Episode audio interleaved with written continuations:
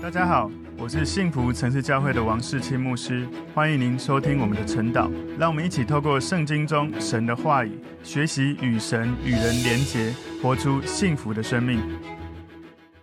我们今天一起来看今天晨祷的主题是神公义的判断。神公义的判断。默想的经文在罗马书第二章一到十节。我们先一起来祷告。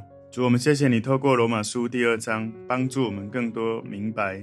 无论我们在行为道德、心理的想法，我们是否已经达到了一个道德的标准？主，让我们能够对准耶稣基督，不以自己的行为自夸，而常常的回到神的面前，让神的真理、神的公义、神的律法，让耶稣基督成为审判的缘由，而不是我们自己的自以为的道德。求主帮助我们，能够常常在神的面前。感谢神的恩典，而不是靠自己的行为。我们能够活出神的话语。感谢主，求主带领我们今天更多认识你的话语。奉耶稣基督的名祷告，阿门。好，我们今天的主题是神公义的判断。我们默想经文在罗马书二章一到十节。你这论断人的，无论你是谁，也无可推诿。你在什么事上论断人，就在什么事上定自己的罪。因你这论断人的。自己所行却和别人一样，我们知道这样行的人，神必照真理审判他。你这人呢、啊？你论断行这样事的人，自己所行的却和别人一样，你以为能逃脱神的审判吗？还是你藐视他丰富的恩慈、宽容、忍耐，不晓得他的恩慈是领你悔改呢？你竟任着你刚硬不悔改的心，为自己积蓄愤怒，以致神震怒。显他公义审判的日子来到，他必照个人的行为报应个人。凡恒心行善、寻求荣耀、尊贵和不能朽坏之福的，就以永生报应他们；唯有结党不顺从真理、反顺从不义的，就以愤怒、恼恨报应他们。将患难困苦加给一切作恶的人，先是犹太人，后是希腊人，却将荣耀、尊贵、平安加给一切行善的人。先是犹太人，后是希腊人。好，所以我们今天要来看罗马书第二章哦。今天罗马书第二章啊，就是保罗在提到犹太人也在神的定罪的这些原则之下哈。前半段一到十六节哈，在讲神审判人的原则，也就是从一到四节他讲神按照真理审判，第五到第十一节神按照公义审判。第十二到十三节，神按照律法审判；十四到十五节，神按照人心里面律法的功用来审判；第十六节，神按照人对耶稣基督的态度审判。后半段从十七节到二十九节，保罗在罗马书第二章提到，犹太人不能逃避被神来定罪。罗马书二章十七到二十四节，哦，犹太人有许多律法的知识，但是却犯了很多的律法。二十五节到二十九节，犹太人他们有外面肉身的割礼，但是心里却没有实际的割礼。我们今天把罗马书第二章一到十节，我们来归纳三个重点。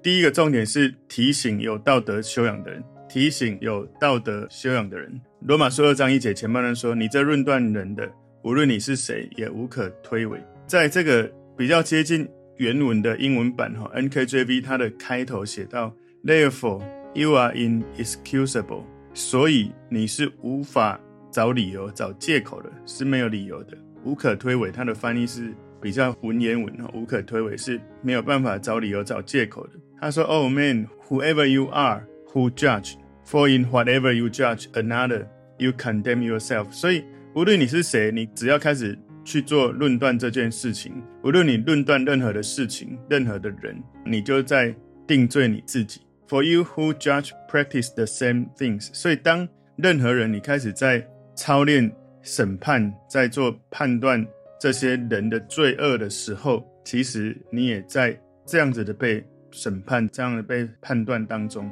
这样子，我们为什么要有判断的能力呢？我们要了解哈，这里他说你这论断人，一开始原文他前面有所以，或者是为这个缘故哈，这是连接罗马书第一章后半段这里。这些内容为这个缘故的连接词 therefore，也就是第二章哈，是承接第一章还没有讲完的结论。他说你这个字哈，你这论断人这个你，其实特别是在指犹太人。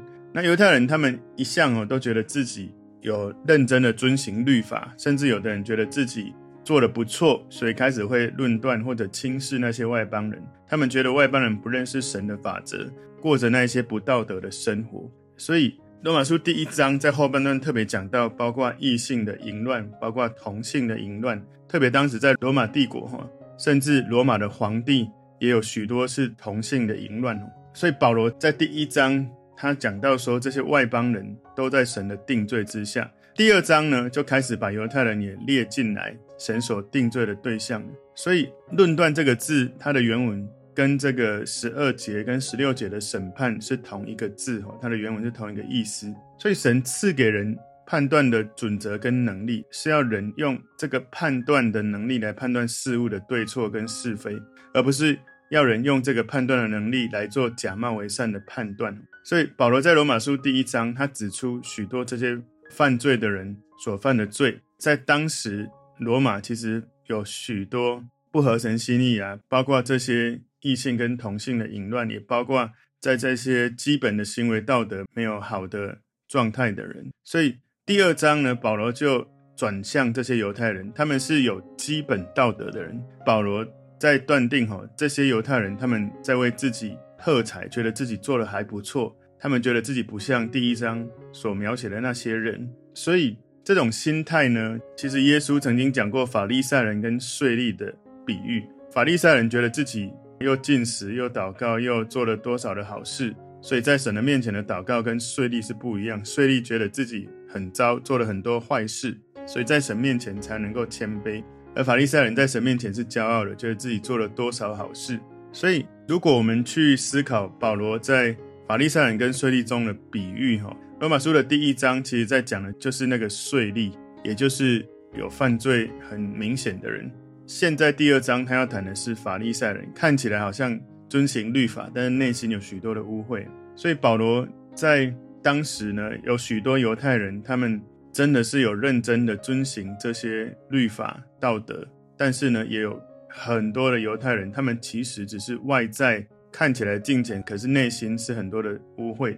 罗马书二章一节后半段说：“你在什么事上论断人，就在什么事上定自己的罪。”所以保罗先针对那些很明显犯罪的恶名昭彰的这些罪人，先讲出了定罪的事情。然后呢，这些有道德修炼的人，他们会认同保罗。所以其实保罗他的沟通真的很强哦。他在进入第二章之前，先让那一些接下来第二章要讲的这些犹太人。先认同他，他讲到有一些罗马有一些事情是会被定罪的，然后接下来他用同样的论据哈来转向这些有道德修炼的人，提醒喜欢去论断人的自己所做的事情，却跟你所论断的人常是类似是一样的。所以当我们论断人的时候，通常我们会去指我们这个人以外的其他人，然后用一个标准来定许多众人的罪哈。所以，罗马书第二章第一节最后这里说：“因你这论断人的自己所行，却和别人一样。”所以，这些有道德修炼的人，他们被定罪，不是因为他论断人，而是因为他在论断人的那些事情，他自己一样有罪。所以，有一些有道德修炼的人，他们觉得说：“我一点都不像他们。”但是呢，保罗要告诉他们，事实上你就是有像他们。所以，常常。可能有的人在吵架的时候，不管是在同事之间或者在家庭之间，我们会有时候会论断对方哪里做不好。可是很多时候我们在讲你哪里做不好的时候，其实我们自己也有在那些事情上也是有问题，所以两个人的那个争吵就会越来越严重。罗马书二章二节说：“我们知道这样行的人，神必照真理审判他。”所以必照真理呢，这里。意思是按着这个事件的事实，所以上帝一定会根据事实跟对这些觉得自己有道德修炼的人来做审判或者定罪。所以我们就要了解，无论你道德修炼如何，你跟那一些有罪的人其实一样都是有罪的。你怎么会觉得你自己可以脱逃上帝的审判？因为神是用真理，特别其实犹太人他们以为他们有遵行律法，但事实上。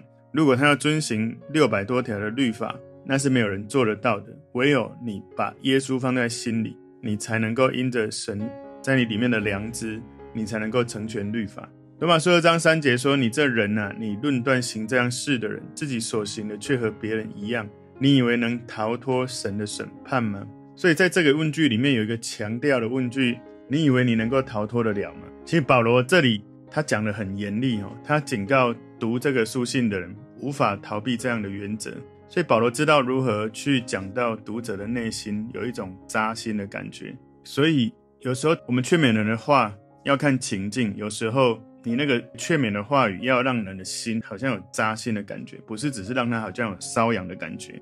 其实当我以前我对神的话语的真理的认识，还有跟神的关系比较不是那么熟的时候，其实我常常不好意思或不敢对人讲一些和真理的话。很怕人会不舒服，但是当我好像越来越多跟神的关系更亲近，然后对真理更熟悉的时候，我发现我越来越比较勇敢的能够去说合乎神的真理，还有圣灵给我的感动，来跟弟兄姐妹说合真理的话。所以其实我的本性啊，我大部分其实都是用比较温柔的劝勉，而不是比较强烈的这种好像提醒你怎么样是有问题或是有罪的。其实大部分人，如果你认识我，你知道我不会三不五时就一直在讲很多让你觉得很难听或者很扎心的话，因为我的本性哈，我是不太容易勇敢的讲出这样的话。但是呢，我偶尔会有神的感动，会告诉我该说，我也还是会挣扎，可是我会越来越勇敢的去说该说的话。我想，如果你够认识我，应该是了解。有时候我讲很重的话，其实是真的，神在我心里一直告诉我要讲，我才讲出来。所以我希望大家能够了解，其实那是一种对神哈，我觉得他在这个季节要告诉我们，所以我们需要去认真的思考的议题。今天第二个重点是宣告神对有道德修炼的审判，宣告神对有道德修炼的审判，对有道德修炼的，就是这些觉得自己做得不错的人哈。宣告神对有道德修炼的审判哦，这个在罗马书二章四节前半段说，还是你藐视他丰富的恩慈、宽容、忍耐。所以保罗指出来，那些有道德修炼的人，他们藐视神的恩慈、宽容、忍耐。本来你想到神的恩慈的时候，你想到神对你的宽容跟对你的忍耐，你应该知道自己有多糟，自己生命有多少问题。理论上呢，无论你道德修炼到什么程度，你一定要记得，你曾经是如何有罪，如何得罪神、得罪人，以至于你应该是用谦卑悔改的态度，而不是觉得自己高人一等。所以，你想到神的恩慈，你应该要记得，你过去犯罪的时候，神如此的给你怜悯，用他的良善对待你。虽然我们应该是本来受审判，本来应该下地狱的，但是呢，神透过耶稣基督，让我们不用下地狱。而那个宽容，是我们可以了解神对我们现在的罪显出了一种仁慈。我们过去犯的罪，有可能你信主之后还是会继续犯罪，只是你开始改变，你的方向不是自然的合理化，觉得你犯的罪是对的。你开始知道有一些罪你不应该重复持续的走在那个路上，所以神他对我们可能还会持续犯的罪，会有一种仁慈。事实上。世界的时间还没有结束，我们其实每个人都要战战兢兢在神的面前，因为审判的日子还没到。我们要能够持续在神的恩慈、在神的宽容里面，我们要警醒自己，不要让自己很习惯在罪里面。所以那个忍耐哈，恩慈、宽容、忍耐，我们可以了解是神对我们将来的罪有一种仁慈哈，他知道我们可能还是会继续犯罪，可是他没有马上直接做审判，所以你可以了解。保罗这里讲到神有丰富的恩慈、宽容跟忍耐。他说到神如此的丰盛是真实的，因为神他是一个非常非常伟大的神，而我们是一个很渺小的人。我们常常对这个伟大的神犯了一些罪，可是神的怜悯大过一切，他是一个伟大的神，他是全知的神，他是知道我们的罪，可是他仍然给我们怜悯。他是有大能的神哦，有时候。我们所犯的罪无法去处理或无法解决，我们的能力无法改变。但是神，如果你把耶稣放在心里，他丰盛的怜悯，耶稣的爱在你里面，你就有能力改变。所以神他有一个非常大的怜悯，对我们每一个人的生命，甚至有一些人，你直接对神讲一些非常没有礼貌的话，神还是保存你的性命。举例来说，我曾经看过一个这样的故事，说。俄国有一个学者，他在一个很大的会场在演说，他的内容讲到说，神是绝对不可能存在的。当现场的听众觉得他讲的有道理的时候，他就更肆无忌惮、大声的对神挑战说：“神，上帝，如果你真的有灵验，请你现在就下来，在大庭广众之下，你立刻把我杀死。”他们就都相信，我也相信你是真的存在。然后他讲完话，就故意安静等了几分钟。当时神没有立刻杀死他，所以他就几分钟后，他就说神根本不存在。现场就有一个妇女，她就站起来说：“先生，你的理论是非常的高明的，我知道你是有学问的人。我只是一个农村的妇女，我无法跟你反驳。但是我想问你一个问题哦，就是我信耶稣这么多年来，从我心中有了主的救恩之后，我就有一种难以形容的快乐。我开始很爱读圣经，越读越有滋味。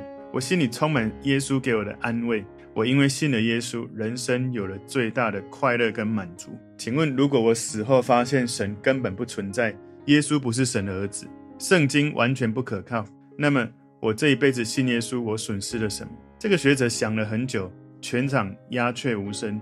这个学者他就低声的回答说：“女士，我想你一点损失也没有。”然后这个农村的妇女又向学者说：“谢谢你回答得非常的好，我心里还有一个问题。”有一天，当你死的时候，如果你发现真的有上帝，圣经是真实的，耶稣果然是神的儿子，也真的有天堂跟地狱的存在，请问你损失了什么？这个学者想了很久，无话可说，安静到结束。所以，到底神呢？他的这个丰盛的恩慈、宽容、忍耐，是要我们有机会能够回转，还是我们忘了这些事情？我们以为自己靠自己。口才、能力、经验，我们真的做得多好？求神帮助我们，能够在神面前谦卑。罗马书二章四节后半段说：“不晓得他的恩慈是领你悔改呢？”所以神他用恩慈对待那些有罪的人。很多人有一些误解，他们不知道所有神的恩慈是在等待他们要悔改。所以人们呢，应该要看待神的恩慈，要了解神用恩慈对待人，超过我们所能够、所应该承受的。我们的罪大恶极，其实上帝不需要用这么多的恩慈给我们。理论上，它是不平衡的。所以，当人们不想要相信上帝的时候，不想要去相信圣经上神说的话语的时候，神他持续对人显露他的恩慈。当人亵渎神的时候，就好像我刚刚所讲那个例子，神却给他们恩典。神不是一个残忍的神。当你说神，我愿意让你掌权，我愿意让你。完全的带领我的人生，你要了解，神是可以赐给你最完全安心的神，所以你可以完全的安心降服在神面前。神是完全乐意赦免人的罪的，所以对于神的服侍，我们应该单纯觉得感谢神给我们这么多的恩典，而不是因为我们觉得我们自己有多好，有多少可以来荣耀自己的事情。不是的，是我们要去了解神，他用恩典。用慈爱吸引我们来到他面前。神不是逼我们悔改，神从来都不是逼迫我们要悔改，神是吸引我们悔改。所以，最好的生命的悔改不是被逼迫出来的，而是受到吸引，是因为神的恩典慈爱吸引你想要悔改，想要让神更新改变你的生命。所以在新约里面，悔改不是只是消极的觉得自己很糟，而是更重要的是你觉得自己很糟之后，你真的。你的思想、你的行为转向耶稣基督，活出新的生命，而且积极的去服侍神，而不是只是哇，我觉得我很懊悔。你知道，懊悔只是为你的罪感觉忧愁，可是真实的悔改是从这个忧愁产生实际的改变跟行动。罗马书二章五节前半段说：“你竟任着你刚硬不悔改的心，为自己积蓄愤怒。”所以许多人对神的恩慈是藐视的。是没有注意到自己是轻忽的，所以保罗他就讲到说，这些有道德修炼的人在为自己积蓄愤怒，因为有一天神的震怒，神会显露他公义的审判哦。所以这些有道德修炼的人，他们觉得说自己做了许多的善事，他们为了上帝积蓄了许多的功德，因为这样的缘故，他好像有许多功德的这种筹码，他就开始定那一些有犯罪的人的罪。事实上，当他这样做的时候，在积蓄神的愤怒，所以他其实不断在累积神的愤怒。为什么神没有马上发作？因为他有很大的宽容、很大的忍耐、很大的仁慈。好像你有一个语言图像的画面来想象，你一直在累积神的愤怒，好像神堆积许多的这些担子越来越重，神会为所有的重担承担，他可以承担起所有的沉重的这些担子，没有让这些担子立刻垮下来掉到罪人的头上。事实上，耶稣承担了我们所有的罪。不过，我们要小心，不要自以为意到觉得说神的审判不会来到。在罗马书二章五节后半段说：“以致神震怒，显他公义审判的日子来到。”所以，耶稣他第一次来到世界的时候，神的慈爱很清楚的显明，透过耶稣让人知道他爱你到底，为你而死，使你的罪得到赦免，使你拥有永生的祝福。耶稣第二次来的时候，神公义的审判会最清晰的去显明出来。所以，今天最后第三个重点，所有道德修炼的人都没有达到神的标准，所有道德修炼的人都没有达到神的标准。我说的这个所有道德修炼的人，其实他是用自己以为的公义的方式，而不是靠着耶稣。所以在罗马书二章六节说，他必照个人的行为报应个人。所以这个提醒哦，是提醒一件事情：你会被审判，你按照你的行为会被报应。神所定罪的人，不只是那些很明显犯罪的罪人。包括所有有道德修炼的人，神一样会在你身上做定罪。你知道有一些人在问说，这个人他生前没有机会信耶稣，连听也没听过，那到底他会不会上天堂？我跟有一些牧者讨论过这些议题。有时候神的审判或神的了解人的内心是跟我们不一样的。可能有的人没有听过耶稣基督，可是他在自然生活当中。他的良知其实是有在运作的，在该做对的抉择的时候，有没有按着良知来做对的事？这个我们讨论其实是个奥秘，但是我们相信在人的内心哦，很多时候是这样。有一些不管是基督徒或非基督徒，特别是有一些看起来很棒的基督徒或者是牧师，他们犯了一些错误，教会的一些基督徒就会开始说啊，那个牧师一定是怎样？你知道，开始讲很多负面跟论断的话。我平常哈其实是很谨慎这样的事的，就是有时候人们喜欢讲八卦的人就会来问我说：“哎，世英哥，那个你觉得那个人生的这样的病哈，那个牧师生这个病是不是因为他可能走错路了？有很多人说他应该是做错了什么，所以他现在才会犯了这样的病。其实当我每次听到这种话，我都会提醒说，我不是神，我不敢去做审判的这种行为，因为我选择。相信神有他的公义跟怜悯，神怎么判断是他的事，可是这不是我能够判断。我真的常听到类似这样的话，要来叫我一起来做判断这些事情。求神帮助我们要敏锐，有些这样的话来到我们耳朵的时候，我们要把这个判断的权利交在神的手中。而我们要做的是什么呢？在罗马书二章七节说：“凡恒心行善、寻求荣耀、尊贵和不能朽坏之福的。”就以永生报应他们。所以，如果一个人真诚地向着神恒心来行善，他就能够自己按着他所做的善事或功德得到永生。但是呢，没有一个人能做到神的标准，完全不犯律法。所以，任何一个人，如果你靠自己觉得你有修炼许多的道德、许多的这些修炼，好像你做了很多的善事，到后来你会觉得自己做的还不错。然后你会结党，你开始不顺从真理，然后顺从不义，觉得自己做的还不错。你知道义是什么？义那个字中文是阳在我之上。如果你没有让耶稣掌权，你没有让耶稣成为你生命的主人，你是没有办法成为义的，无法站在神面前 right standing with God，无法站在神面前是一个对的人。所以无论你做再多的修炼，再多的善事。你做的再多再久，你永远达不到标准，因为你不能够靠自己达到所有律法、所有真理所说你要达到的。只有一个方法是，你说耶稣，请你住在我的心里，耶稣才能够带领你去成全这个律法，去成就律法。所以在罗马书二章八节说：“唯有结党不顺从真理，反顺从不义的，就以愤怒恼恨报应他们。”所以这里呢，结党他是在讲说。被自私的动机所挟制的人，他们彼此结合在一起，然后开始去敌对不满真理的这种态度，代替去相信顺服真理的态度。所以很多人他们一开始是先没有顺服神，跟神争论，然后结果就产生了结党。他去找能够认同他的人讲许多去批评、抱怨神或者教会的话语，所以导致在教会里面有许多的分门结党。看起来是他们跟别人有不一样的意见，实际上最深的核心议题是不顺服神。罗马书二章九节说：“将患难困苦加给一切作恶的人，先是犹太人，后是希腊人。”所以这个患难在讲外面的这些环境的境遇，这个困苦在讲他内心的感受。所以他讲，不管外在的情况或者内在的感受，那一切作恶的人，也就是没有任何人可以例外，一切作恶的人。这个作恶的人是指第八节讲到说，不顺从真理，反顺从不义的人。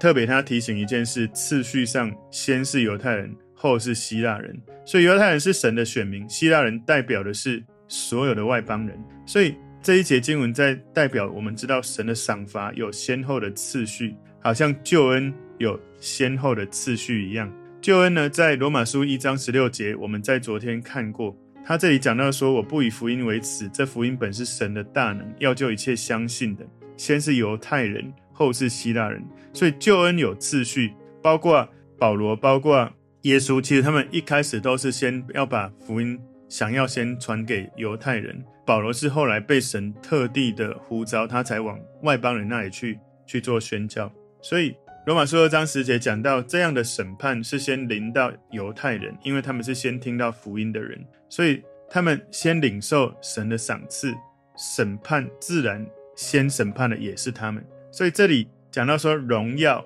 指的是神的彰显，而尊贵指的是神的圣洁的这些事情。这里讲到说，把荣耀、尊贵、平安加给一切行善的人哦，上帝会把这个荣耀、尊贵给那些行善的人。那个行善不是做善事，是做相信耶稣，而耶稣要他们去做的这些事情的人。所以你能够拥有属天的基业，能够在你信主之后，你要不只是知道有永生，而且你有一天回到天家的时候，你会领受上帝在永恒里面给你的这些产业、这些祝福。所以永生它不只是一种永无止境的存在哈，而且是一种你的生命的素质，是拥有更多神的。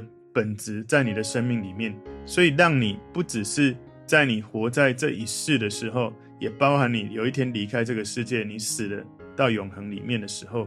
所以这里前面二章七节说，你会有不能朽坏之福，你会有永生报应你。这里都在提醒一个信主的人，你不要只是追求要信主，而且要在信主之后继续学习神的话语，让你越来越像神，让你领受属天的产业。今天我们的主题，神公义的判断，我们有三个重点。我们归纳这三个重点，第一个重点是提醒有道德修养的人，提醒有道德修养的人，也就是保罗在提醒这些犹太人。前面第一章说这些有罪的人，神要怎么审判？那第二章对于你觉得你自己有道德修炼的人，要提醒你们不要自以为意，不要自己以为你修炼了多少。第二个重点是宣告神对有道德修炼的审判。不管你道德修炼如何，如果你没有靠着耶稣，其实没有一个人能够站在神面前是公义的。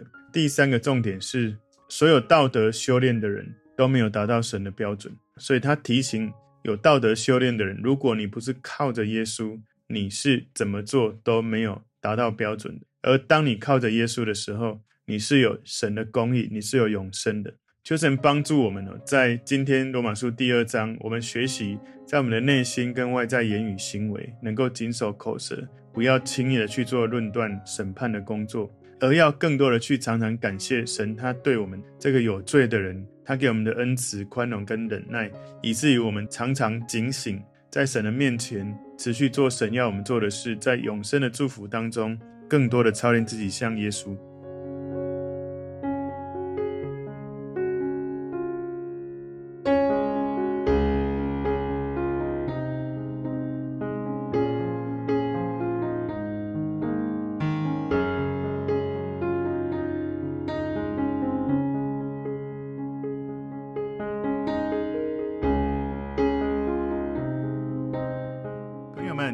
个信息对您有帮助，请您在影片下方按赞、留言，并分享给您的朋友，分享在您的 IG、Facebook、Line 或者其他的社群媒体上面，来祝福您的朋友。当然，也别忘了订阅我们的频道，和开启小铃铛，这样您就可以收到我们最新的影片通知哦。